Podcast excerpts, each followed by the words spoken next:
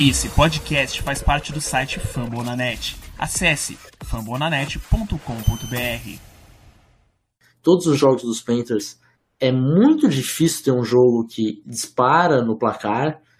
Eu acho que vai ser um jogo assim de poucos pontos mesmo e vai ser definido por uma posse. Eu não tenho não tenho dúvidas disso.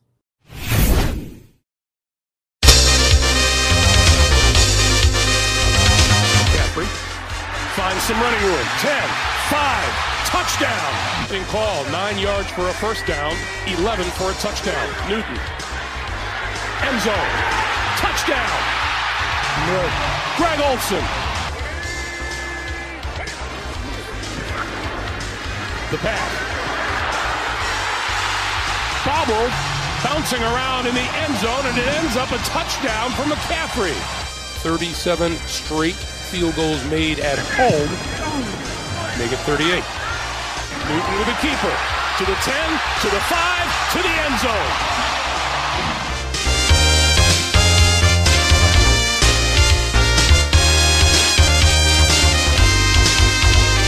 É, pois é, gente, tá começando mais um episódio da Casa do Corvo, né?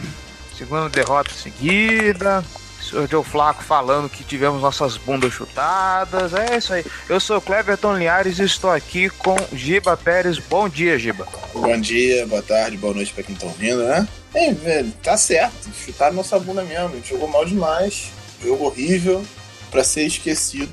Como a gente sempre tem um por temporada, né? Toda temporada a gente tem um jogo assim, que a gente joga absolutamente nada, é massacrado por alguém, mas dessa vez pelo menos foi o Carolina, que é um time bom, não foi o Jacksonville Jaguars. É. A senhora deve estar adorando isso, né? Ah, tá serelepe. pois é, gente, 36 a 21, fora de casa, como sempre, né? E vamos falar desse jogo depois dos recados, beleza?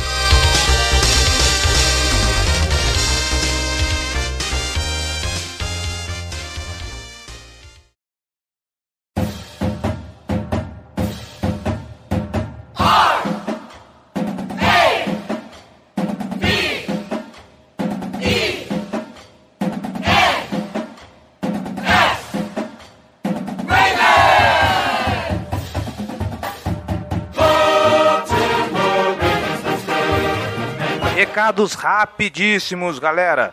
É o seguinte, tá gostando da Casa do Corvo? Tá legal? Quer ajudar esse projeto a crescer? Então você pode ser torcedor de elite, apoia.se barra Casa do Corvo.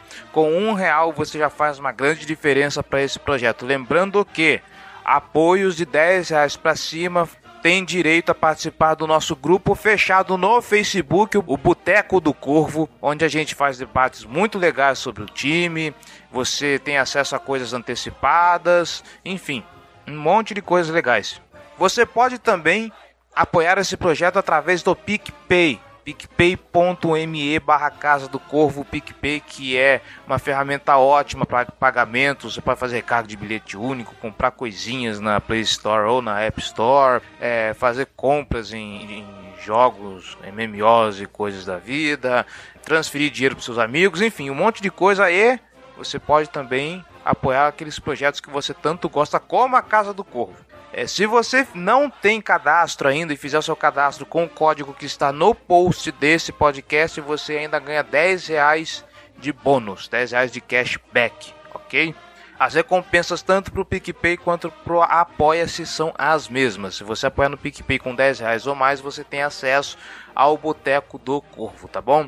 Lembrando que apoiadores de qualquer plano, seja o Rookie, seja o Hall of Fame, tanto faz, estão concorrendo até o episódio 54 a um kit com brindes da Ravens Flock, a parceria da Casa do Corvo com o pessoal do Ravens Brasil, agora que nós somos o podcast oficial da Ravens Flock, a torcida do Baltimore Ravens no Brasil. Você colaborando com qualquer plano, até a publicação do episódio 54, você está apto a fazer parte do sorteio desse kitzinho maroto de brindes da Ravens Flock com bolachinha para cerveja, com abridor de garrafa, chaveirinhos, porta latinha. Se você quiser fazer aquele churrascão, você pode fazer aquele churrascão com os brindes da Ravens Flock, para todo mundo ver o seu amor pelo Baltimore Ravens durante o churrascão naquele jogo maroto. Inclusive, playoffs está vindo aí, se Deus quiser. Eu espero, espero que o time colabore. Imagina playoffs, você paramentado com os itens, com os brindes da torcida do Baltimore Ravens, que legal. Então vai lá, seja apoiador, seja torcedor de elite e concorra a kitzinhos maneiros. Lembrando que ao decorrer do tempo teremos mais sorteios para os apoiadores, então fique de olho. Outra maneira de você ajudar esse podcast é indo lá na iTunes Store, procurando lá a Casa do Corvo e deixando sua avaliação, seu comentário, suas estrelinhas, porque assim nós nos tornamos relevantes como podcast esportivo na loja da iTunes e conseguimos alcançar mais pessoas, mais torcedores, ok? Não se esqueça, nós também agora estamos no Spotify. Então não tem desculpa para você não escutar a Casa do Corvo. É só você abrir o Spotify, procurar lá Casa do Corvo e nós estamos lá. Só escutar e é sucesso. Tá ok? Lembrando que a Casa do Corvo faz parte da família Fambonanet. Você que está escutando a Casa do Corvo, não se esqueça, fambonanet.com.br tem famblinho toda semana, além de mais de 20 podcasts sobre times da NFL. A AFC Norte está quase completa, falta só um podcast dos Bengals, mas tem podcast dos Steelers, tem podcast dos Browns, tem podcast dos Dolphins, dos Patriots, tem mais de 20 podcast para você escutar. Se você não é torcedor dos Ravens, com certeza tem um para a sua torcida. Então vai lá, famonanet.com.br.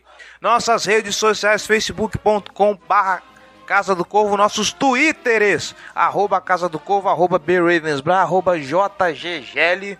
E eu quero agradecer a participação rapidinha do Rafão Martins lá no finalzinho do programa. Então segue lá, arroba Rafão Martins com PH sem acento. Elogios, sugestões, dúvidas ou críticas, casa do gmail.com ou você pode deixar o seu comentário aqui no post do episódio. Vai lá na caixa de comentários e deixe o seu comentário para que ele possa ser lido aqui no nosso podcast, tá bom?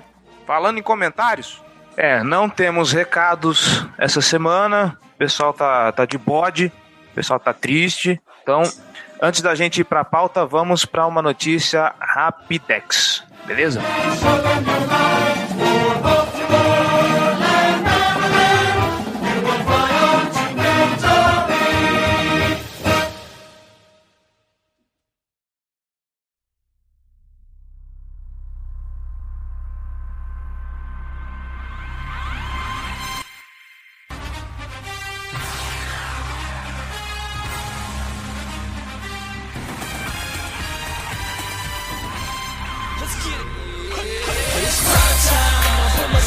Senhoras e senhores, é, o, a janela de troca se abriu e enquanto eh, tinha uma galera alvoroçada Fechou, faz... né? é, fechou, né?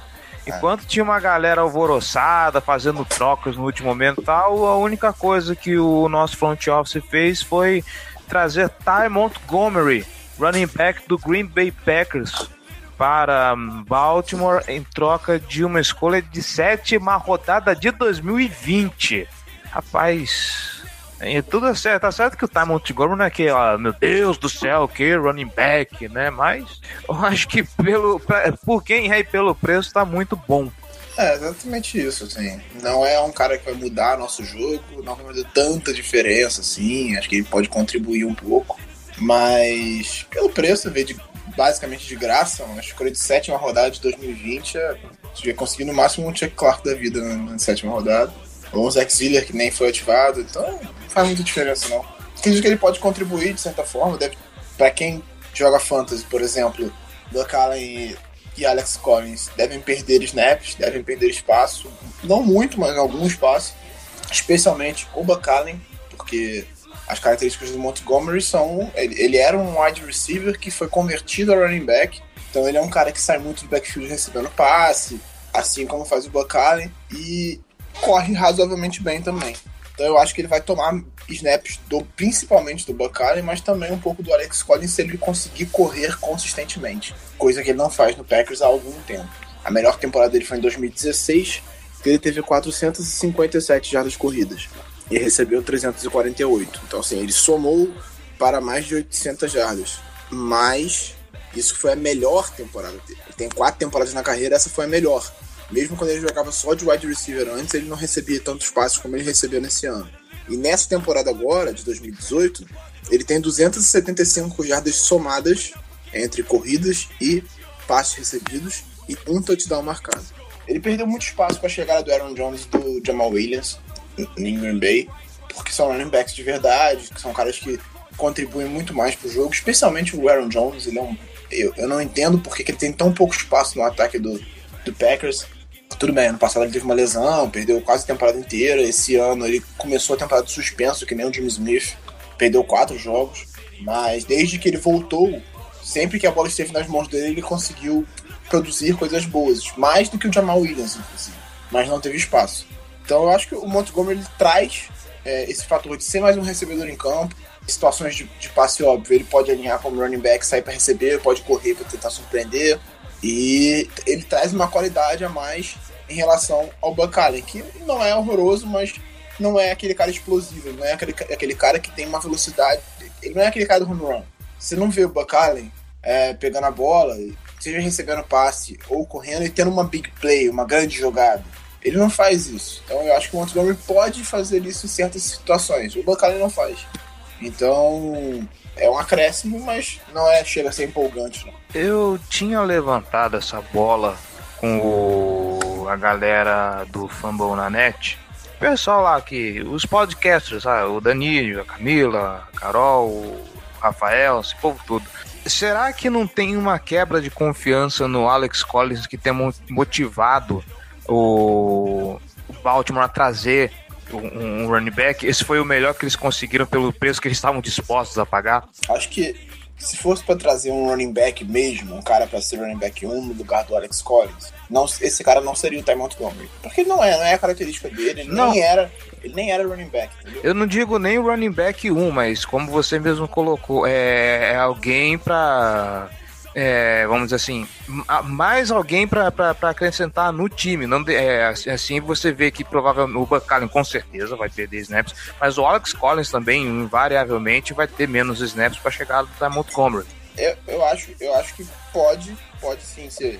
Existir esse fator de que existe uma quebra de confiança, mas eu acho que nem tanto em relação ao Alex, ao Alex Collins em si, entendeu? Justamente por isso. O, o, o Montgomery ele não vai disputar tanto assim o espaço do Collins. Ele pode, claro, se ele conseguisse provar um running back confiável para entregar a bola para ele 20 vezes no jogo, ele vai tomar o espaço, mas ele nunca mostrou isso na carreira. Então ele não chega com, com esse pensamento. Ele pode surpreender, mas nesse momento eu acho que a comissão técnica não enxerga ele como isso. Eu acho que é mais você ter um jogador diferente e melhor para ter ali para disputar espaço com, com o Buck Allen, justamente por causa disso. O Buck Allen estava dividindo snaps com, com o Alex Collins, quase o tempo todo. Só que ele, ele funcionou muito bem nessa temporada até aqui, em situações de goal line, porque ele eram passes curtos, eram situações de jardas curtas, e ele conseguia sair recebendo passes, ou até mesmo correndo, e conseguia entrar na zone. Mas isso foi no começo da temporada, depois ele já não conseguiu mais. E o Collins, ele é o cara para carregar o, o jogo corrido também.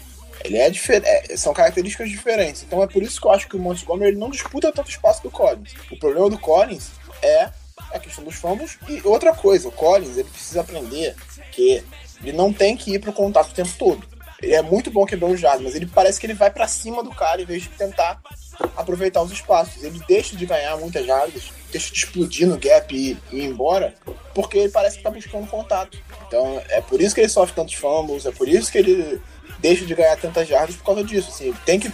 Claro que a linha ofensiva não ajuda nem um pouco. Tá? A nossa linha ofensiva tem uma coisa que ela não tá fazendo é ajudar.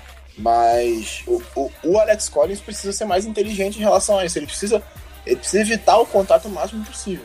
Bom, esperamos então que o Ty Montgomery seja essa surpresa como o Alex Collins foi quando começou a jogar conosco e Esper, esperamos que depois da bye venham dias melhores pro jogo corrido. Vamos ver se o time se acerta na semana 10.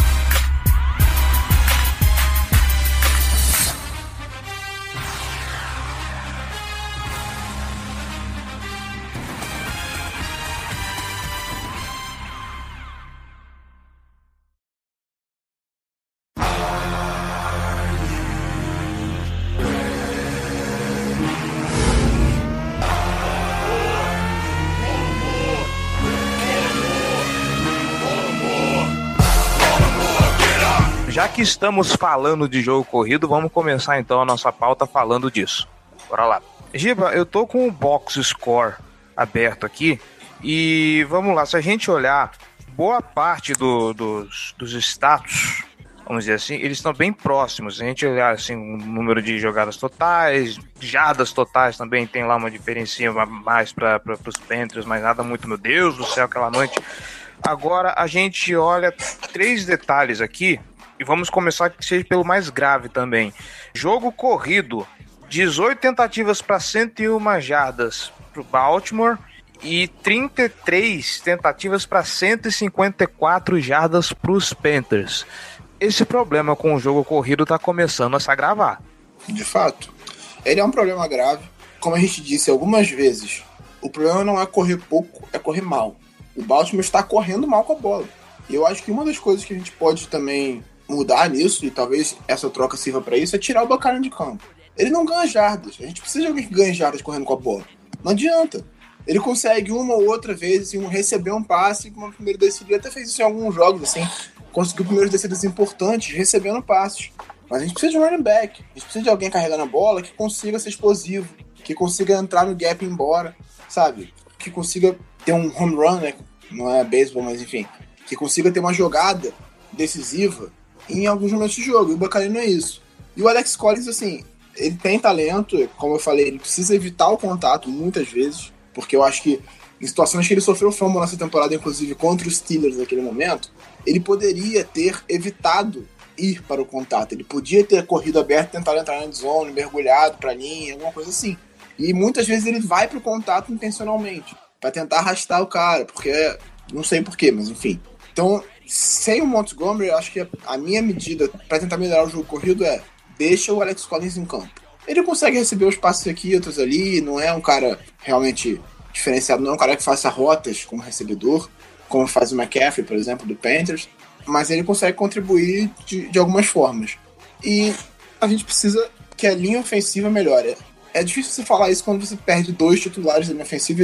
Em alguns momentos tivemos até três titulares de fora do jogo contra o Panthers. Então, assim, a linha ofensiva jogou muito mal porque ela estava muito desfalcada. O Graço, que chegou outro dia, foi titular, porque o Bozeman estava sentindo, ele estava no sacrifício em campo, né? Ele teve uma lesão na panturrilha durante a semana e foi pro sacrifício para se desse algum problema ele poderia entrar em jogo para tentar segurar a onda. Mas quem foi titular foi o Lorenz Graço, que até outro dia estava no, no Bears, foi dispensado, a gente trouxe pro ficou e foi o primeiro jogo dele como titular. Que bucha. E aí, é, e aí, com o right tackle, você tem um calor. Que, por mais que não esteja comprometendo, também não, não, é, não, não é a situação ideal. Um calor de terceira rodada. Ele não é um cara que foi escolhido na primeira rodada, ele tem potencial, mas não está pronto ainda. Aí, durante o jogo, o seu left tackle se machuca e entra uma escolha de quinta rodada do ano passado, que é o Jermaine Lemon, que como titular, que durante a última temporada não mostrou nada demais, inclusive mostrou de menos. Então, assim, a nossa linha ofensiva foi muito prejudicada por lesões até aqui. A gente está sofrendo bastante. O Alex Lewis talvez tenha condição já para esse próximo jogo, porque ele estava com o Doubtful nesse jogo agora, ele estava com por causa da lesão no pescoço que ele teve. Mas eu acredito que a tendência é que ele esteja recuperado para essa partida contra os Steelers. O, o James Hurst, a gente não sabe ainda. Teve uma lesão nas costas durante a, a partida contra o Titans, se eu não me engano teve uma lesão nas costas durante a partida contra o Titans. E ela se agravou durante a semana de treinamento. Ele ficou fora contra o Saints e agora contra o Panthers. Talvez ele volte. É, mas acho que a situação mais complicada que a gente tem no ataque hoje é de fato a linha ofensiva. E aí você soma isso ao fator de que o Flaco não fez um bom jogo contra o Panthers, ele sofreu bastante. Apesar da pressão não ter sido absurda, ele sofreu bastante. Ele jogou mal, ele não completou nenhum passe para mais de 15 jardas, que a bola tenha viajado mais de 15 jardas. Toma aí os dois turnovers desse jogo e alguns passes para ninguém, né? Sim, ele, ele jogou muito mal. Foi um jogo. Eu, na minha opinião, foi o pior jogo dele na temporada até aqui. Porque ele fez bons jogos nessa temporada, ele tava jogando bem, não tava é, arriscando passes sem sentido, não tava sendo interceptado é, de forma bizarra até aqui. As, as interceptações que ele sofreu, uma foi um erro de leitura, mas assim, contra o Bengals acontece. Aquela do Denzel Ward foi desviada uma outra também foi, foi desviada, e essa, de fato, foi, foi um, um passe horrível. todas duas. É, assim, eu não, é, eu sei que esse tipo de coisa aqui talvez não seja um atenuante, mas quando o seu jogo corrido não engrena e se você olhar aqui os corredores, a gente teve apenas é, Alex Collins e Gus Edwards correndo, o resto foi o, o Joe Flacco, o Lamar Jackson. Esse negócio com o Lamar Jackson tem que parar já. Quando você tem um jogo corrido que não funciona e você obriga o seu quarterback a passar 44 vezes, é óbvio que uma hora vai dar merda. E a gente sabe que, assim, a, a secundária do, dos Panthers que a gente achava que era a, a, pior, a pior parte do, do, da defesa do time, ela teve um up. A linha defensiva, por mais que o Felipe Vieira falou que hoje talvez seja o setor mais fragilizado da defesa, mas ela joga bem. Você põe o, o seu quarterback para passar 44 vezes com uma defesa dessas dos Panthers, é óbvio que uma hora vai dar merda, né? Ah, e assim, eu não tenho a estatística certa aqui, mas pouquíssimas vezes a gente venceu um jogo com o Flaco passando mais de 40 vezes. Pouquíssimas vezes, se é que a gente venceu. Eu, não tenho estatística aqui para afirmar, mas quase sempre que a gente bota ele para passar demais a bola, a gente perde, porque ele não é um cara que vai fazer o que o Rodgers faz, ele não é um cara que vai carregar o ataque nas costas, assim, ele precisa que o ataque funcione como um todo para que ele tenha um bom desempenho. É, esse tipo de circunstância quando o Flaco passa demais a bola, vai dar errado. Vai dar errado. Só que o nosso jogo terrestre não tá funcionando. Não tá funcionando. E o nosso jogo aéreo até que tá funcionando decentemente durante a temporada. Então, esse equilíbrio de passe e corrida não tá fazendo tanto sentido pra gente porque o jogo corrida ele tá mais prejudicando do que ajudando. A gente bota o Collins para correr na primeira descida, ele não ganha nada, e a gente tem uma segunda para 10. Então às vezes é melhor você fazer um passe curto e ganhar 3 jardas, você tem a segunda para 7, entendeu? E é por isso que a gente precisa tanto que o jogo corrido melhore, para que tirar um pouco dessa carga de cima do Flaco. Não sei se o Montgomery é a solução, eu acredito que não. Acredito que ele pode contribuir mais para o jogo aéreo do que para o jogo corrido em si. E vamos ver, daqui para frente, talvez o Gus o, o, o, Dixon, acho que já pode ser ativado da Injury Reserve. Acho que depois desse jogo contra os Steelers ele já pode ser ativado, pro, porque tem a baia e depois tem o jogo contra o Bengals. Então eu acho que ele já pode voltar para enfrentar o Bengals. Talvez é. seja, seja uma solução, mas assim, a gente não tem menor confiança de que o Dixon é uma solução, porque ele até agora não mostrou nada também. Nesse clima de eu, eu, eu, Baltimore Ravens se fudeu, essa baia eu acho que ela tá vindo um pouco depois do esperado, né? Porque a gente vai ter um jogo de divisão, tá certo que é em casa, mas ainda assim é um jogo pesado contra o Pittsburgh Steelers eu acho que se tem essa quebra no calendário agora, a gente vai enfrentar esses caras descansados, com tempo para os titulares se recuperarem e tudo mais. O coach Steph colocar a cabeça dentro do balde de gelo, esfriar a cabeça para ver o que, que faz aqui para frente. Eu acho que eu, as perspectivas poderiam ser até um pouquinho melhores para é, a segunda é, metade. É, a questão é: esse jogo contra os Steelers é decisivo pra gente. A gente precisa ganhar esse jogo. A gente não pode nem pensar em não ganhar. Se perder, já era, acabou a temporada. Porque teremos jogos em casa relativamente tranquilos daqui para frente, são dois confrontos de divisão, né? Bengals e Browns. Tem o Raiders em casa também, que é um jogo, pelo amor de Deus, a gente tem obrigação de ganhar. Raiders e Bucks, né? É. Então, assim, são dois jogos que a gente tem obrigação de ganhar. E você tem jogos fora complicados, que a gente não tem expectativa de ganhar. Talvez o Falcon a gente consiga especular um resultado ali e vencer, porque eles estão muito desfalcados, principalmente na, na, defesa. Então a gente pode sonhar com um resultado bom contra o Falcons fora de casa. Só que contra Kansas City Chiefs e até contra o Chargers, sabe? É, é rezar, porque o Chargers é um time bom e ele vai ter o bolsa contra ele. Então, por mais que ele não tenha um fator casa muito forte, porque ele joga no StubHub Center, não, não chega a ter pressão de torcida, os, os, os, jogos costumam estar vazios até ter mais torcida adversária quando ele joga contra times da costa oeste também. Tem mais torcedores adversários do que torcedores do Chargers, que não vai ser nosso caso, porque a gente, joga, a gente é do outro lado do país. Então o fator casa do Chargers não significa tanto, mas é um time muito bom. E a não ser que eles já estejam classificados para os playoffs, vão dar muito trabalho pra gente. Então a gente precisa obrigatoriamente vencer esse jogo contra os Steelers se a gente quiser alguma coisa. E aí é bye week e volta em casa para enfrentar o Cincinnati Bengals, que também é um jogo muito importante. Mas aí você vai ter duas semanas de preparação, você vai ter os titulares fisicamente melhores, você vai ter o Bengals vindo de, uma, de um jogo que eu não, não, não sei qual é exatamente agora, mas vou até olhar aqui. Mas vindo de um jogo, então você vai ter um time mais cansado. É, Então, esse jogo contra os Steelers é decisivo demais para nossa nossa temporada. A gente não tem mais margem para erro.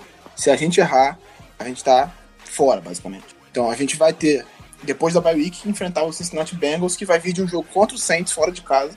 Não, vai vir de um jogo contra o Saints em casa para enfrentar a gente fora de casa depois da nossa bye week. Então, a gente precisa vencer os Steelers outra realidade, né? Enquanto a gente enfrentou eles fora lá no começo, numa porra de uma quinta-feira, fora de casa, agora é, é outra realidade. Exatamente. Se eles, tiveram, se eles tiveram uma vantagem em relação a gente por estar jogando em casa na quinta-feira, a gente vai ter uma vantagem em relação a eles por estar jogando em casa vindo da bye week. Então, assim, eu acho que nesse, nesse ponto, o calendário da NFL soube compensar a vantagem que eles tiveram na segunda rodada porque a gente vai vir de duas semanas de preparação com o time descansado, eles vindo de um jogo difícil contra o Saints e enfrentando a gente em casa. Então a gente, se eles perderem contra o Saints e a gente ganhar dos Steelers, a gente volta da baia enfrentando o Bengals numa situação de divisão embolada. A divisão vai estar embolada. Então a gente precisa, se a gente quiser sonhar com alguma coisa, a gente precisa obrigatoriamente vencer.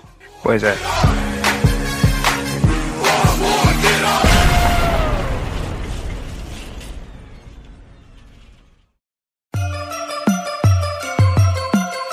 black and purple, black and purple, black and purple, black and purple.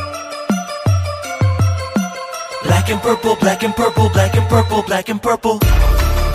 É, ainda voltando ao jogo, a gente não quer muito falar desse jogo porque foi triste, mas tem que falar, vamos lá.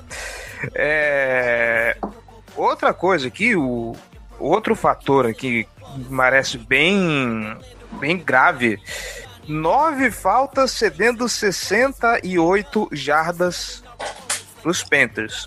E falando em cedejadas, se a memória não me engana, além do fato de a gente pegar um ataque muito bom, a gente deu ótimas posições de campo para esses putos trabalharem em cima. Nem sempre. Eles tiveram um drive de touchdown que eles andaram 99 jardas no campo. Eles começaram na linha de uma jarda. Sim. E conseguiram atravessar o campo e fazer um touchdown na gente. Então, assim, a, a, defesa teve a pior atuação da temporada. O Flaco teve a pior atuação da temporada dele, que é na minha opinião. Então, a linha ofensiva estava prejudicadíssima por lesões. Então, de fato, o, o Panthers fez um. E além disso tudo, da gente ter as nossas piores atuações, o Panthers fez um excelente jogo. O Ken Newton jogou muita bola. A atuação do Ken Newton em relação a, a aturar a pressão, segurar a pressão dentro do pocket sem sair correndo que nem um desesperado, foi ex excepcional. Excepcional. Ele soube segurar a onda e encontrar os recebedores dele. Especialmente o DJ Moore teve a melhor atuação da carreira dele, que é calor, né? E ele não tinha feito nada demais até aqui. Até um dos questionamentos que a gente fez pro Lipe em relação a ele, porque ele chegou para ser o principal alvo do Ken Newton e não tinha conseguido engrenar ainda na temporada, ele tava sofrendo um pouco. E nesse, nesse jogo foi a melhor atuação da carreira dele até aqui. É, diga-se é... de passagem, é, a nossa secundária ajudou, né? Não, dicas de passagem, ele é, um, ele é um cara de Maryland, então deve ter querido descontar a raiva em cima da gente. é, porque a gente não draftou ele, mas a atuação da nossa defesa foi bem ruim. Né? O Humphrey tá fazendo falta, o James Smith não tá jogando tão bem. Ele permitiu 5 de 6 passos lançados na direção dele. Não, não é uma estatística que a gente costume ver do, do Jimmy Smith. Normalmente ele permite dois passos de 7 para 10 jardas. Esse jogo não, ele permitiu 5 passes de 6 que foram lançados na direção dele. Ou seja, quase tudo que foi na direção dele, o cara conseguiu receber. Então, acho que nossa defesa como um todo jogou muito mal. A gente não conseguiu pressionar o Ken Newton, é, a gente não conseguiu derrubar, é, sacar nem dar hit no Ken Newton. O nosso pass rush não é aquela maravilha que a gente viu contra o Titans, mas também não pode ser tão ruim quanto foi nesse jogo. Então, a defesa foi muito mal muito mal. O CJ Mosley fez uma partida bem ruim também, bem ruim, especialmente na cobertura. Ele foi queimado algumas vezes.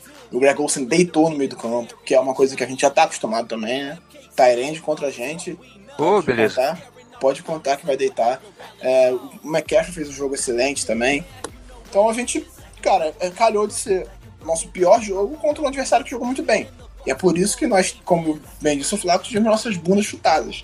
A gente fez um jogo muito ruim e o adversário jogou bem. Então, esse lance do, do, dos corners. Eu não lembro. O Brandon Carr jogou esse jogo, né? Jogou. Eu, eu não, lembro da, da, da, atuação dele desse, nesse jogo, mas. Cara, que, que, que tragédia que foi ver o, o Kenilton passando e ver os caras tão livres assim. Eu acho que, sei lá, acho que só o corpo de safeties que se salva nesse jogo. Não, assim, Passagem. a questão é, os passos do Ken Newton, que de fato o- os recebedores estavam muito livres, foram a maioria no meio do campo. Ele não teve grandes passes abertos, entendeu? Você não lembra de jogadas explosivas do cara aberto na ponta, então um- uma big play com o cara. A maioria o cara cortou pra dentro e ficou sozinho. E o, o, o James Smith se perdeu em alguns, alguns lances. Eu lembro de um, um passe muito bom do Ken Newton pra um wide receiver que foi na segunda pra- na segunda linha de, duas jardas, três jardas dele, lá aquela, nessa jogada que eu falei que ele atravessaram o campo inteiro, que o DJ Moore tava completamente sozinho, mas ele cortou pra dentro e ninguém, não tinha ninguém cobrindo. E ele conseguiu, acho que 20, 20 e poucas jardas. Mas o ataque do Panthers conseguiu ser muito criativo e usar tanto o DJ Moore quanto o, o McCaffrey de formas diferentes. Num wind around, num jet sweep, sabe, correndo, recebendo. Então, assim, a gente não conseguiu se encontrar ali nessa marcação. E quando o nosso, nosso ataque reagiu na volta do intervalo, a defesa foi lá, three and out, forçou o Panthers a sair de campo, nosso ataque reagiu, tava 26 a 7, a gente conseguiu reduzir para 26 a 14. Eram duas posses ainda, mais dois touchdowns. A gente virava o jogo e assumia a liderança do placar. A gente precisava que a defesa segurasse o ataque de novo para dar um momento pra gente, né? Porque se, se a defesa para o ataque do Panthers novamente, a gente volta para campo, o ataque tinha acabado de conseguir um touchdown, ia virar o momento do jogo, a gente podia conseguir e, e pressionar eles. Mas aí foi lá e o ataque do Panthers atropelou a nossa defesa e fez um touchdown. E ali matou o jogo. Então, eu acho que a atuação, a, a, a parte ruim da atuação vem muito mais por conta da defesa do que do ataque. Porque o ataque a gente estava enfrentando uma equipe difícil, fora de casa, com uma linha ofensiva destroçada. Então, é, a expectativa não era tão grande assim em cima do ataque, né? sinceramente. Eu não esperava grandes coisas de um ataque que perdeu dois, que, que entrou em campo sem dois titulares da linha ofensiva, ainda perdeu mais um durante o jogo, que já não é nenhuma maravilha, o jogo corrido não tá funcionando, E a mas a defesa expectativa. toma 33 pontos, assim. São 30, 36 pontos do, Carolina Panthers. O Carolina é um bom time? É um bom time, mas a nossa defesa é a melhor defesa da liga. A gente vinha cedendo 14 pontos por jogo e tomou 36. É, a expectativa, inclusive, de que esse jogo fosse um placar baixo, né? Que o Kenilton tivesse um pouquinho mais tra- de trabalho para Ainda mais sabendo que o Ron Rivera é bem conservador, que, que tivesse um pouquinho mais de trabalho para poder pontuar. Né? O, o que a gente viu foi, a- acho que só contra o Cincinnati Bengals na quinta-feira a gente tomou tanto ponto assim, era um jogo completamente é, anormal, né? Dadas a- a- as circunstâncias. Era um jogo anormal, que teve o CJ Mosley machucado, a defesa ficou perdida, tomou 21 pontos no- logo no começo do jogo, e depois no segundo tempo não cedeu nada. Não foi o caso desse jogo. Esse jogo a gente foi atropelado mesmo. Durante o jogo inteiro. Foi uma coisa contínua. O jogo não. A gente não conseguiu reagir em nenhum momento. Quando a gente esboçou uma reação, o Panthers foi lá, matou, fez um touchdown acabou com o jogo. Então a gente não reagiu, a gente não ameaçou a vitória deles em nenhum momento. Começou 7 a 0 e aí deu uma segurada, mas aí logo o Panthers reagiu, conseguiu empatar e dali pra frente foi um massacre. É, o, o segundo quarto desse jogo, eu tava falando contigo, inclusive, antes da gente começar a gravar. Você olha o box score, vamos lá, primeiro quarto 7 a 7 aí você pega o terceiro quarto 7 a 3 o último quarto 7 a 9 e tal. O último quarto a gente sabe que, que já era garba de time há muito tempo, porque você chega no segundo quarto, os Panthers metem 17 a 0 o que a gente levou um jogo inteiro pra fazer em cima do Tennessee Titans, o Carolina Panthers fez em cima da gente um quarto. Aí não tem como você ganhar jogo desse jeito, né, amiguinho? Aí, tive- além de azar também, além de jogar mal, isso deu azar, porque a bola desvia, cai no colo do McCaffrey, pô, sabe? Deu tudo errado, basicamente. Esse jogo foi aquele jogo que a gente, pra esquecer e torcer pra que não se repita, né? E vamos bola pra frente. Agora pensando nos Steelers, a gente precisa ganhar esse jogo, de qualquer forma, a gente precisa vencer. Não pode nem pensar em não dar porrada no Big Ben. E só pra fechar aqui, só pra você ver como que esse jogo teve um, um ataque maldito. é, nenhum dos nossos recebedores, acho que só o Willis Need passou de, de 50 jardas, isso que ele teve cinco passes, cinco tentativas acertadas na mão dele. É, Essa galera, e- pelos nossos recebedores também, esse jogo foi, foi chorável. É, no- nosso, nosso ataque em geral. Culpa não é dos recebedores. É, assim. não, acho que Tem- não, tudo nós- deu errado, né? É, diga-se de passagem, nós tivemos muitos drops nesse jogo também. Uhum. Isso foi uma coisa que também pesou. Ou seja, linha ofensiva jogando mal, Flaco jogando mal, os recebedores jogaram mal em relação a isso também. Foram muitos drops. Foram no mínimo quatro drops, assim, que. pra esquecer. Além disso, duas faltas de interferência de passe do Snead no mesmo drive. Eu vi isso, Jesus Cristo, cara. O que, que aconteceu? Então, assim, deu tudo errado. Tudo errado. A gente, é, é- é uma atuação pra esquecer, vamos bola pra frente. Não, não- não- acho que isso não é um padrão. Tudo que a gente viu até agora não é o padrão do nosso time. Nosso time é melhor do que jogou ali. Poderia ter feito um jogo bem mais difícil contra o Panthers, mas, enfim, deu tudo errado. Agora, contra os Steelers, acho que o nível de concentração vai estar muito mais alto, muito lá em cima. Eu acho que o time vai entrar mesmo querendo dar uma resposta. Porque é diferente do jogo contra o Saints. O jogo contra o Saints a gente fez um jogo de igual para igual contra um dos melhores times da liga. A gente teve a chance de empatar o jogo e perdeu num extra point. Então acho que isso também abala o time um pouco. A gente não entrou querendo dar uma resposta contra o Panthers, entendeu? A gente tinha dado a resposta contra o Saints, a gente jogou bem. Foram circunstâncias, um pouco de azar, que levaram à derrota. Esse jogo não. Esse jogo é bem diferente. A gente jogou muito mal e a gente precisa dar uma resposta. A gente precisa mostrar que não, nosso time não é isso. A gente tem condição de chegar em playoff, a gente precisa vencer para chegar com alguma chance de conquistar a divisão. Se a gente perder, a gente basicamente está entregando a divisão na mão dos Steelers. E já que estamos falando sobre de, de Pittsburgh Steelers, é, só para fechar, já que vão cobrar a gente sobre o melhor e o pior da partida, eu não sei quem que eu vou eleger de melhor da partida, não me vem alguém na cabeça, meu Deus, esse cara fez um, um jogo muito bom. Ah, agora o pior da partida, ah cara, é assim, desculpa Willis Need, toma. É seu, cara. Os, os drops desse jogo, do- dois, duas faltas de ataque no, no mesmo drive na, na tua conta, desculpa, cara. Você tá merecendo. É, melhor da partida. Como que se encontra a melhor partida no pior jogo da temporada, cara? É, É, foda.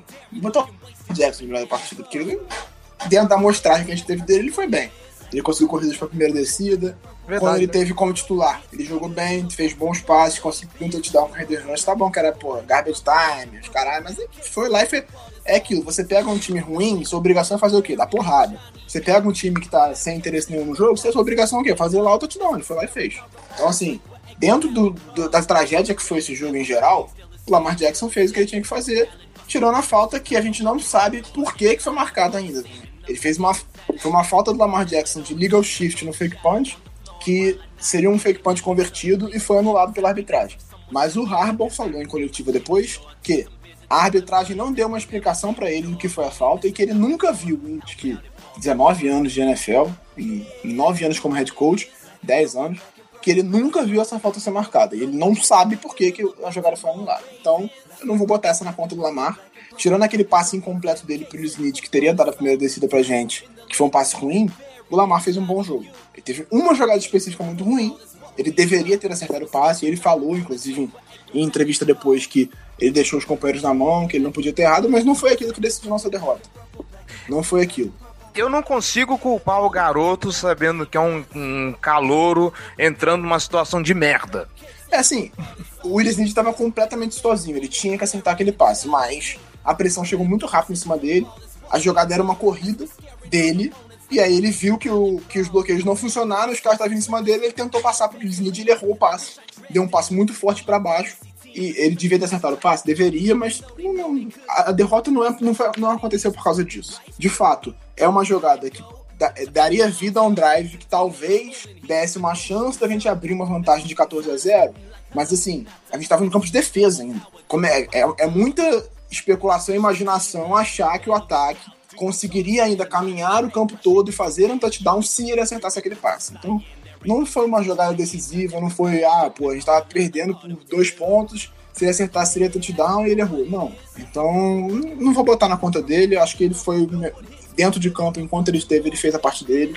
E considerando as circunstâncias todas, de todo mundo jogando muito mal, ele foi bem. Em relação ao pior da partida, meu voto é do CJ Mosley. Fez um jogo muito, muito, muito ruim na cobertura. É, não conseguiu liderar, organizar a defesa dentro de campo como ele costuma fazer. Então eu acho que o voto é do CJ Mosley. É, eu, quanto ao melhor da partida, eu vou, eu vou assinar, vou votar junto com o relator. Bom, eu acho que é isso por enquanto, então vamos para as perguntas. QB, Joe Flacco, got the secondary looking wasted off a natty bub.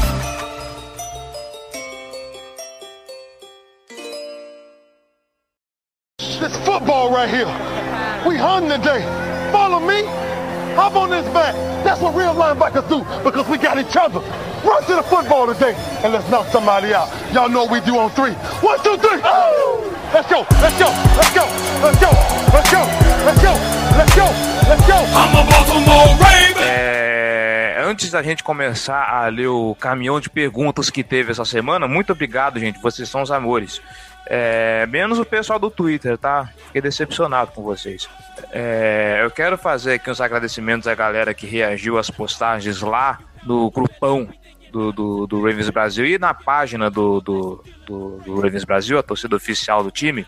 É, fica aqui então os agradecimentos ao José Cláudio Marques Ferreira Júnior, o Ilaidson Rodrigues, Giovanni Queiroz, Wilson Alves Ferreira, José Tiago Alexandre, Rafael Moretão, Nauê David Godoy, Antônio Carlos, Genival Cavalcante Júnior, Diana Carolina Nogueira, Carol Garcia Melo, Leone Silva, Pedro Henrique Ricom, Pedro Neto e Rodrigo Meneghini. Acho que é isso. Se eu esqueci de alguém, desculpa. E vocês aqui, muito obrigado. Vamos lá. Rafael Riu. Hadouken! Estarei indo para Baltimore. Qual a chance de eu chorar depois do jogo contra uma vitória dos toalhas amarelas? Eu diria que você tinha que levar a gente na mala, isso sim. Ah, espero que você dê sorte, amigo. Vai, fica é. quente, pelo amor de Deus. Por favor. Mas é 50-50, cara. Não adianta, não importa que os Steelers estejam voando e Baltimore uma draga danada, é sempre 50-50. É, eu não acho que eles estejam voando nem que a gente esteja uma draga. Assim, não, não, assim, eu não estou falando de agora, eu tô falando numa situação hipotética. Entendi. Assim, não importa se os Steelers em algum momento estejam voando e a gente esteja em último uma draga danada. Sempre será um jogo equilibrado. é, vale lembrar que em 2015 que a gente não ganhou de ninguém, a gente ganhou dele duas vezes. Né? Uhum. Naim Simão Neto. Se o Ravens acabar mais uma temporada fora dos playoffs e com uma campanha negativa com mais derrotas que vitórias, vocês acreditam que o Harbour possa ser demitido ou ele peça para sair? Eu tava esperando essa pergunta já, por isso eu nem falei mais sobre isso. Eu nem li as perguntas, mas eu sabia que ia ter essa pergunta. Pedir para sair não vai. Não, isso não vai acontecer, mas eu acho possível ele ser demitido.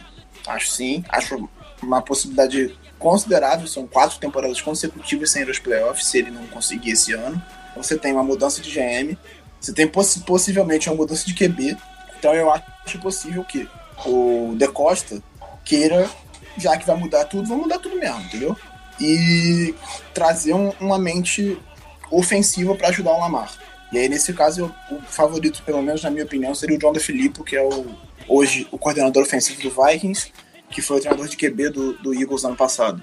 Assim, eu gosto muito do Harbaugh, eu acho ele um excelente treinador, é um dos melhores da, gestores de grupo da liga. Mas eu acho que contra ele pesa um fator grande, que é o fato dele não chamar nem defesa nem ataque. Porque, por exemplo, o Chiefs. O Chiefs tem o Andy Reid, que é um dos melhores chamadores da liga. Então você muda o coordenador ofensivo, porque pô, o, time, o, ataque tá voando, eles vão lá e contratam um coordenador ofensivo do, do Chiefs para ser head coach. Mas o ataque deles continua no mesmo padrão, porque tem o Andy Reid acima, que é o cara que comanda o ataque. Ele tem um coordenador ofensivo para ajudar ele, mas quem comanda é ele. E o Andy Reid já formou trocentos treinadores da liga, o Rabo é da árvore dele. Então eu acho que um fator que pesa contra o Rabo é isso. Ele, ele, como ele não chama nem ataque nem defesa, ele, ele se torna dependente dos coordenadores, que podem ser contratados por qualquer outro time ao fim da temporada.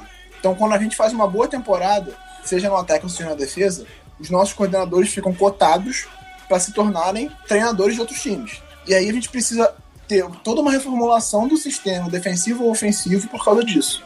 E eu acho que isso é o que mais me incomoda em relação a ter o Harbaugh como treinador. Ele é, é um mas... gestor de grupo muito bom, ele consegue manter o vestiário calmo, e, e isso nunca foi um problema de, dele. É, os jogadores adoram ele, você não vê picuinha, você não vê nada disso em Baltimore. Ele consegue administrar isso muito bem.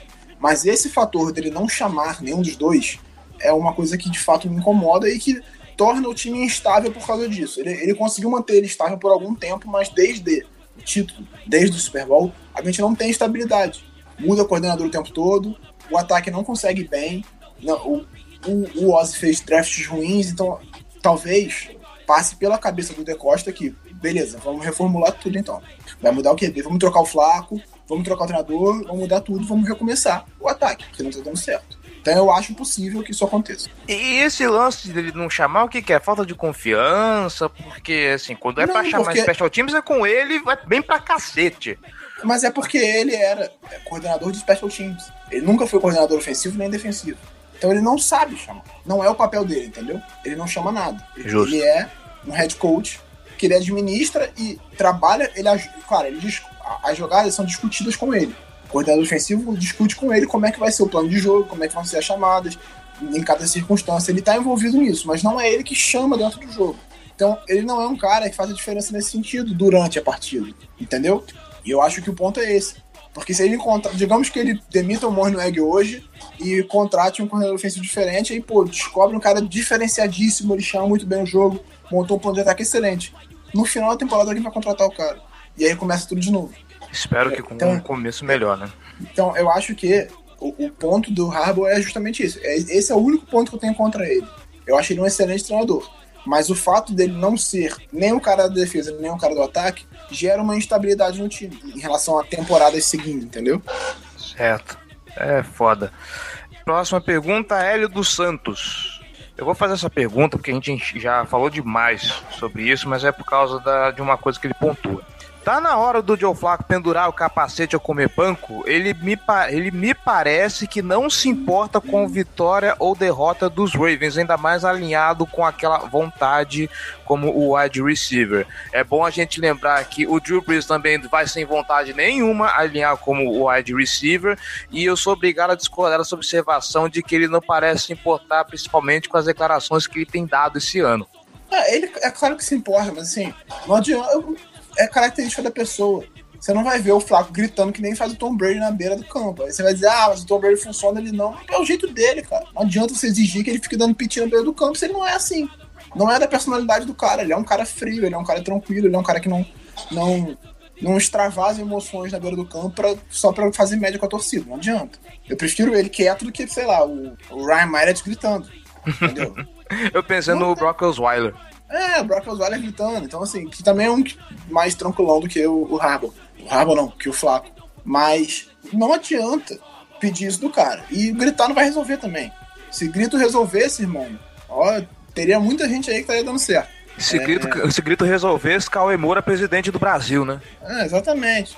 Então eu acho que ele demonstrar a frustração não faz diferença nenhuma. E comer banco, assim, eu não vejo o Lamar pronto também. É Uma coisa é você passar contra a defesa do Panthers no garbage time, outra coisa é você pegar um time de verdade preparado para. Acho que não tem que ter pressa com o Lamar Jackson. O Lamar Jackson é o futuro da franquia. Você não tem que botar ele em risco agora. Sendo que a temporada. o- Flaco não tá fazendo uma temporada ruim. É porque todo jogo que a gente perde vira culpa dele. A temporada do Flaco não é ruim, é uma boa temporada até aqui. Teve um jogo ou outro ruim, como foi esse, como foi o do, do Browns, mas a temporada não é ruim. Em termos de jardas, por exemplo, é a melhor média da carreira dele. Ele chegou em, um momento dessa temporada, ele chegou em média, passar das 5 mil jardas. O Tom Brady só teve uma temporada de mais de 5 mil jardas, o Peyton Manning só teve uma. Só o que teve uma porrada porque ele é doente. Mas assim, o resto, O Breeze é. Deus, né? é, o Breeze não é normal. De resto, cara, ninguém. Então, assim, não é uma das piores temporadas dele. Ele tá jogando direito, direito, tá jogando bem, tá conseguindo fazer bons passes, ele tá saudável. Então, assim, não adianta ficar botando a culpa nele. Não adianta. A gente precisa que o ataque funcione como um todo. Não é, não é o Flaco que tá jogando jogos fora. A gente tem um jogo corrido horrível, a linha ofensiva é bem mais ou menos. Nossos recebedores, em alguns jogos, estão comprometendo, como foi o, o Michael Crabtree que comprometeu contra o Browns, como foi o Will que comprometeu agora contra o Panthers, que fez faltas, teve drops. Então, assim, é um grupo bom, mas que precisa ser mais regular. Eu acho que passa muito por tudo. As chamadas em alguns jogos foram muito ruins. A gente é um time que dá muito tiro no próprio pé. E não adianta botar a culpa nele só. Só o John Brown, aquele negro maravilhoso que tá realmente mostrando a que veio nesse time. O resto. É, nessa brincadeira a gente já respondeu a pergunta do Paulo Luan falando que a gente acha do menino Lamar passando mais a bola. E ele aqui manifesta também a indignação, que eu acho que é coletiva aqui na casa do Corvo, de que não aguenta mais essas chamadas com o Flaco como o wide receiver, porque isso não engana ninguém. É assim, eu acho que, beleza, situação de terceira descida, o line, você querer botar o Lamar porque ele traz mais uma ameaça.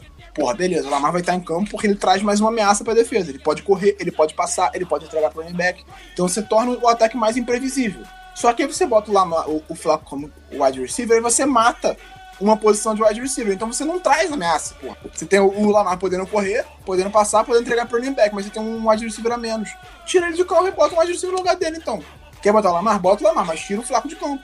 Acho até mais producente, né? Pelo menos você coloca uma, uma isca na defesa, é, pra defesa se preocupar mais. E outra, porque se eu sou cornerback e o Lamar entrega a bola pro running back, eu, sou, eu chego empurrando o Flaco logo. Uhum. Porque ele pode fazer isso, porque é bloqueio, passa a ser, passa a ser tentativa de fugir do bloqueio, dou um empurrão nele. Aí ele pode se machucar tanto quanto. Assim, o Flaco não vai correr, fazer rota, até porque ia ser uma tragédia, é melhor não fazer. É melhor ele ficar parado. Porque botar o Flaco fazer rota, meu, correr pra tentar perceber. Não, não desiste, não vai acontecer. Não é, ele não tem nem velocidade pra fazer isso. E não adianta a gente também tentar forçar que nem os Saints fazem com o Tyson Hill, porque o Tyson Hill, ele é um azogue. Ele é um absurdo, ele- é algo completamente diferente do que a gente já viu na NFL, que esse cara faz tudo. É, e o Tyson Hill tá lá mais, de- mais de ano. Então, ele Sim. conhece muito bem o plano de jogo, ele conhece o playbook, ele tá envolvido com. Ele tá envolvido com tudo. É diferente. ele- ninguém bota ele pra passar a bola o tempo todo. Ele fez um passe nesse jogo, foi um passe bom pro último jogo agora, pro Michael Thomas, mas assim, ele não fica passando a bola toda hora. Aliás, ele raramente passa a bola. É, o Pedro Rosa pergunta se acabou o hype. E, hum, não, Eu, não, calma. eu nunca entrei no hype, não. Ah, porra, você também é um cubo de gelo, né, Giba? Eu, sou realista, não sou pessimista. Aham. Durante esse jogo, inclusive, vieram falar assim: ah, deixa de ser pessimista contra o seu time. Irmão, é o meu jeito. Então pode dar um follow. Aqui, É o meu e- e- jeito, eu sou assim. Em, em defesa do Giba, eu, eu falei que o, que o Baltimore Ravens ia perder esse jogo. É, assim, Se, se tem alguém pessimista aqui, sou eu. Eu não tenho que ficar me iludindo, não. Eu, eu sou um cara muito realista, assim, em relação. Não fico me iludindo. Então, assim, eu não vou ficar falando, ah, vai dar, tá 36 a 10, mas vai dar. Não sou obrigado. Ai, ai, ai. É foda, Brasil. É o Matheus Timóteo, nossa secundária é muito overrated? Não, não é. Ela, ela é boa, vai, ela é boa. A gente tá tendo problema porque o Jimmy Smith tá jogando mal, mas dizer que ela é overrated, não. Ela é boa. Não, não acho que seja overrated, não. Acho que nossa secundária é boa. A gente tem uma. Tony Jefferson, eu tô perdendo minha paciência com ele, mas, assim, é uma, uma dupla de fe- safeties consideravelmente boa.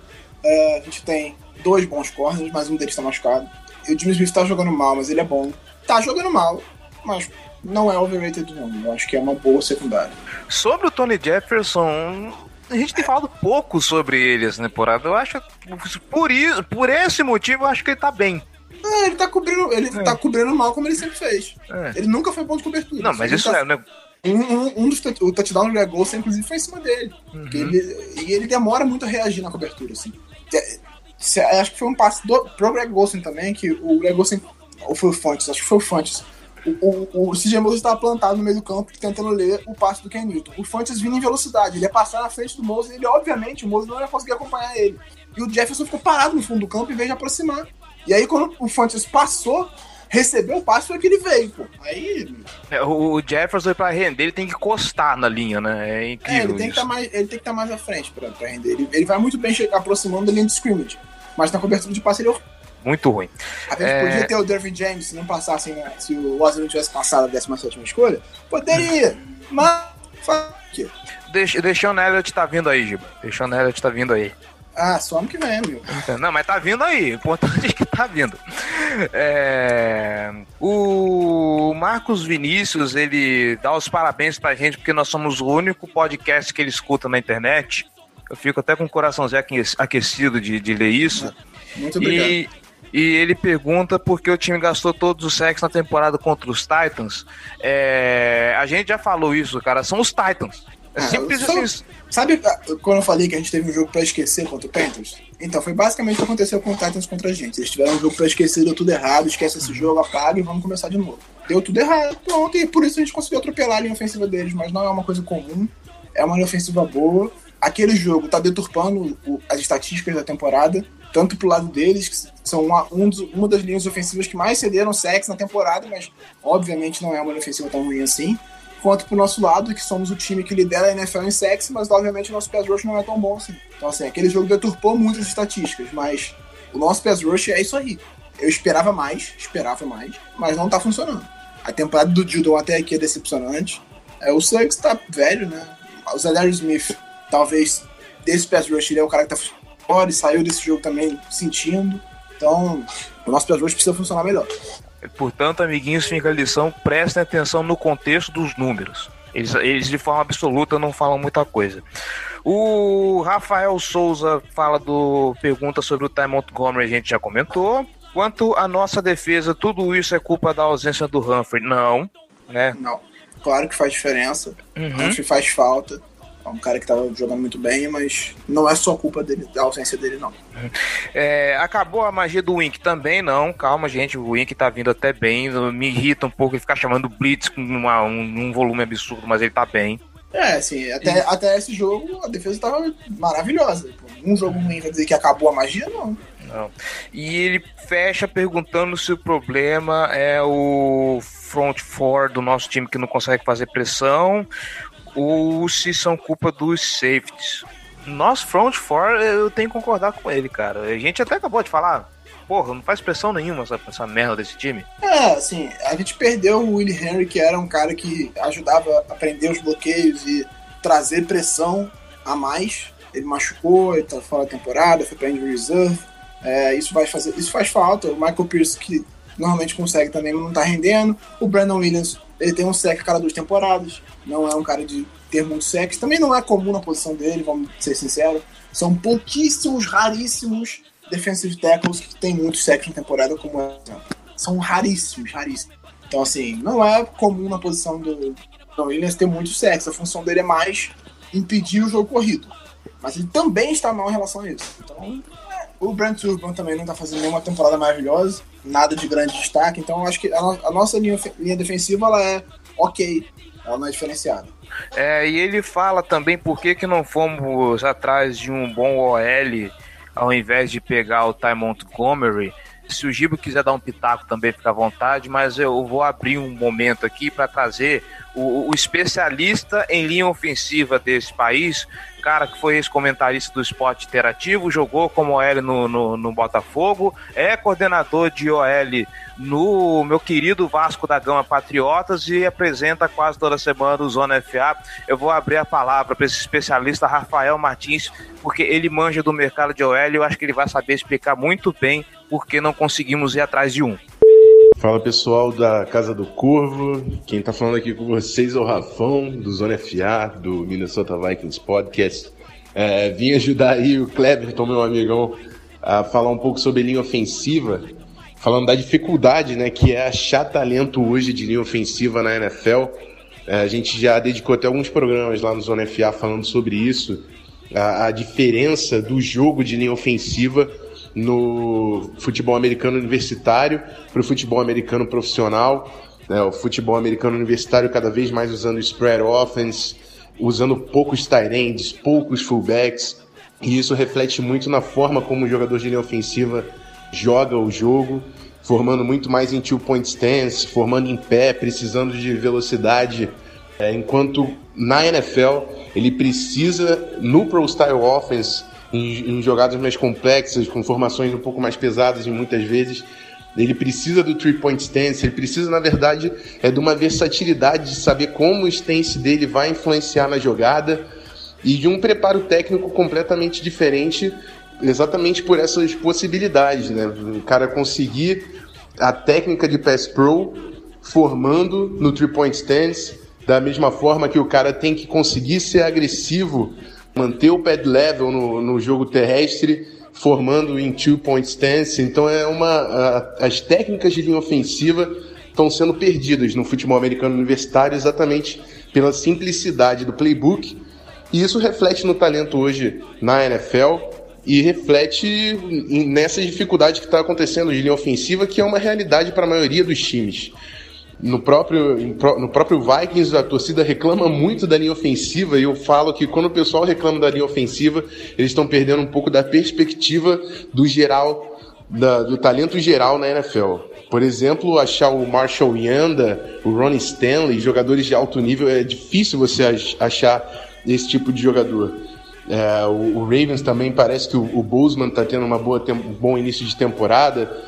É um cara que jogou em Alabama. Alabama tem muito pro style offense, então às vezes ajuda nessa, nessa tradução, né, nessa adaptação do jogador na NFL. É o tipo de coisa que está impactando o jogo hoje da NFL, por isso a gente está vendo muito mais jogo aéreo, é, quick passing game, para expor menos o quarterback ao pass rush, e a NFL está se adaptando em relação a isso. Então é a perspectiva, é o ponto de vista que eu tinha para dar para vocês e de repente ajudar aí um pouco a torcida. E estou aberto também a dúvidas, quem quiser entrar em contato, Tô lá no Twitter, arroba Rafão Martins, Rafão com PH e sem acento. E no arroba canal NFA a gente está sempre respondendo. Foi um prazer estar com vocês mais uma vez. Um abraço, hein? Fui! Então, jogadores bons são caros. Você não consegue tirar um jogador bom de um time sem pagar alto. E times que estão bem na OL normalmente estão bem na temporada. E não vão abrir mão de um bom jogador, um titular, por exemplo, para um, um, adversário. Não tem por que você abrir mão, se trocar um jogador de linha ofensiva bom. É, então, acho que a posição mais carente que a gente tem na linha ofensiva nesse momento é o center. Você não vai conseguir um center bom no meio da temporada com uma troca, sem pagar uma fortuna. E não é característica do, do Ozzy nem do nosso front office pagar caro em trocas de jogadores no meio da temporada. É, além disso, o center é uma posição que exige muita sincronia com a linha ofensiva, com o QB, e tudo mais, e que exige um tempo de trabalho. Você trazer um center agora na primeira temporada não vai resolver o problema. Então não adianta você gastar uma escolha, primeira ou segunda rodada agora, para trazer um jogador de linha ofensiva no meio da temporada e achar que o problema está resolvido. Não está resolvido, não adianta. Você tem que buscar um center ou no draft ano que vem, ou na, no, na free agents, mas não adianta tentar buscar agora. A não ser que fosse trocar pelo Ryan Jensen, que já tem sincronia. E é por isso que no ano passado, durante a Free Agency, eu falei, é importantíssimo a gente renovar com o Ryan Jensen. Ele conhece a franquia, ele tem sincronia com o Flaco, é, tudo mais que a gente falou aqui, que a gente não conseguiu renovar. Óbvio que a gente tentou, mas não conseguiu, porque ele foi ele é o center mais bem pago da NFL hoje, apesar de não ser o melhor. É o que faz a carência na posição dentro do, do mercado, né?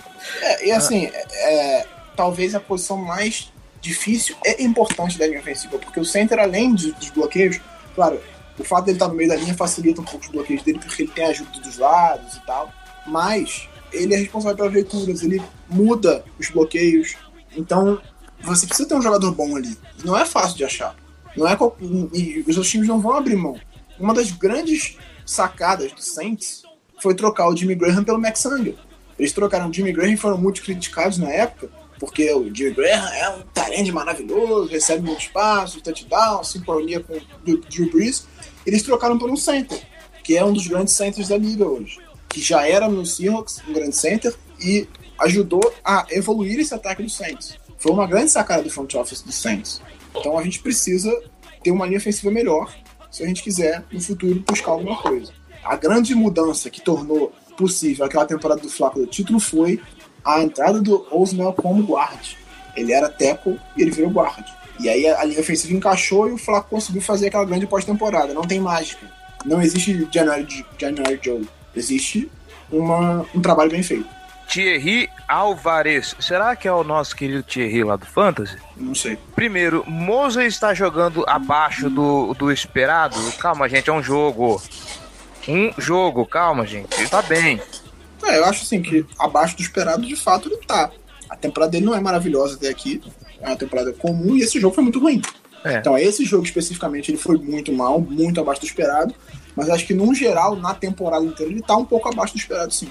Jimmy Smith esqueceu de treinar na suspensão? Parece, né? É, uma coisa é você treinar sozinho, outra coisa é você treinar com o time. Uma coisa é você fazer treinamento físico na, durante a suspensão, outra coisa é você estar tá no training camp, Acho uhum. que nós temos diversas provas da importância do training camp da pré-temporada. Diversas provas. Flaco, por foi exemplo, né? Flaco, né? É, foi com o Flaco, foi com os calouros, com o Balser, que perdeu espaço porque perdeu a pré-temporada, com com o Perryman, que não teve pré-temporada em nenhuma das temporadas dele, basicamente, não conseguiu evoluir, entendeu? Tivemos, ao longo desses últimos anos, diversas provas da importância da pré-temporada. E o Jimmy Smith até esteve na pré-temporada. Só que ele perdeu o começo inteiro da temporada. Então ele fez quatro jogos de pré-temporada, ele parou de treinar com o time, ele ficou sem, sem treinar com ele, porque ele treinou fisicamente sozinho. Então ele chegou em forma física boa, porque ele estava treinando, mas ele ficou quatro semanas sem treinar com o time, sem fazer reuniões, sem corrigir posicionamento, tudo aquilo que é importante, é muito importante, não adianta. Então, assim, o que ele ganhou na pré-temporada, ele perdeu nas primeiras quatro semanas. E aí, cara, você tem que pegar o bonde andando, né? Você tem que pegar, você tem que chegar com a temporada em andamento, a defesa funcionando e se encaixar.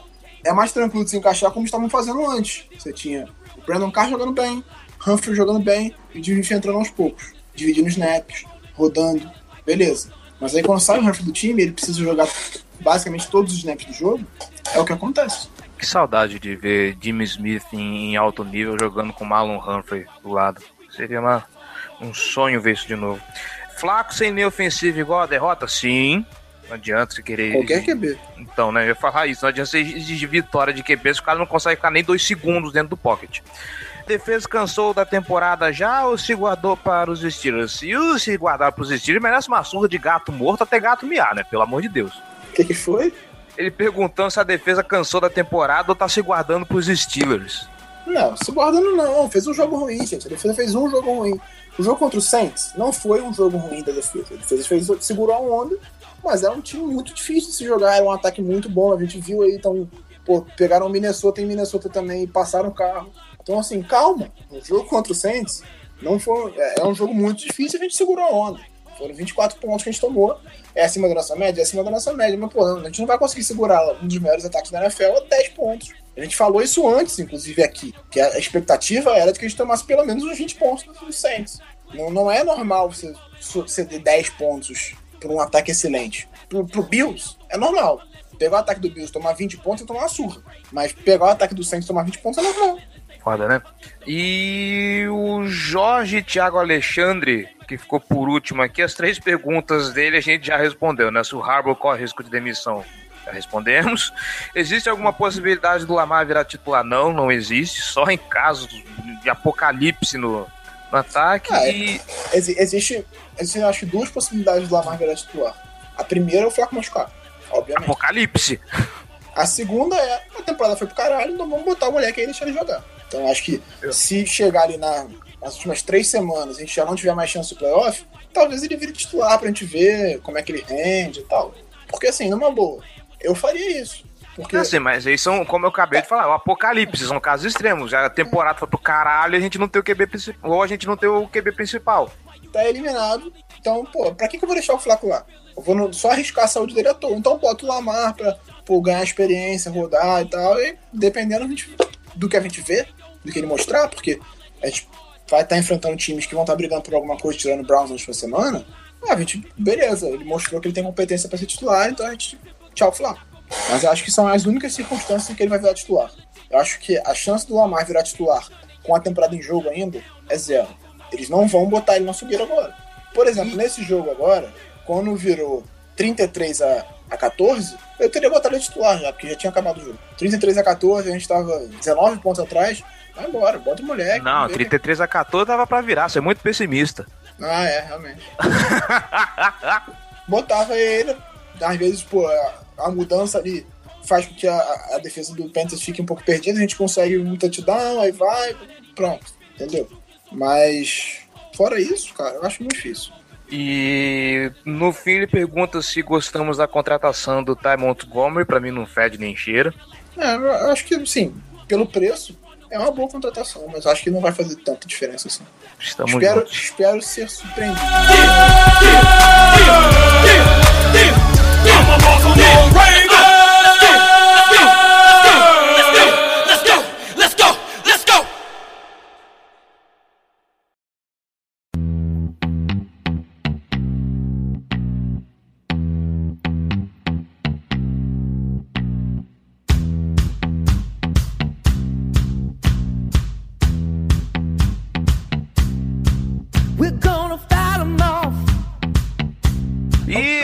Isso, querido ouvinte, torcedor de elite. Estamos ainda todos em lágrimas, mas é hora de juntar os cacos e nos prepararmos porque os Steelers vêm aí. Giba Pérez, muito obrigado pela participação, pela colaboração, pela sabedoria. Tamo, Tamo junto. junto. Tamo junto, tamo junto. Torcer por uma vitória agora pra acalmar os ânimos. Ah, tá precisando, né? Esse 5-4 vai ser muito bem-vindo. E você que nos escutou até aqui, muito obrigado pela audiência, muito obrigado pela paciência. Nos vemos semana que vem. Vamos esperar que tudo dê certo. Não esqueça, facebook.com barra Casa do Corvo, nossos twitters, arroba Casa do Corvo, arroba BRamesBra, arroba JGGL, que um dia voltará, não sei quando, mas voltará. E... Tá, no, tá no chinelinho ainda por problemas físicos, né? Uhum. Tá. Não, só, não só o Humphrey tá lesionado, o Gelli também. Uhum. Quando- e quando voltar, ele vai precisar ainda de se reaquecer, se entrosar com o time, mas é isso aí. Ele ainda está no roster. E é isso aí, galera. Até semana que vem. Falou!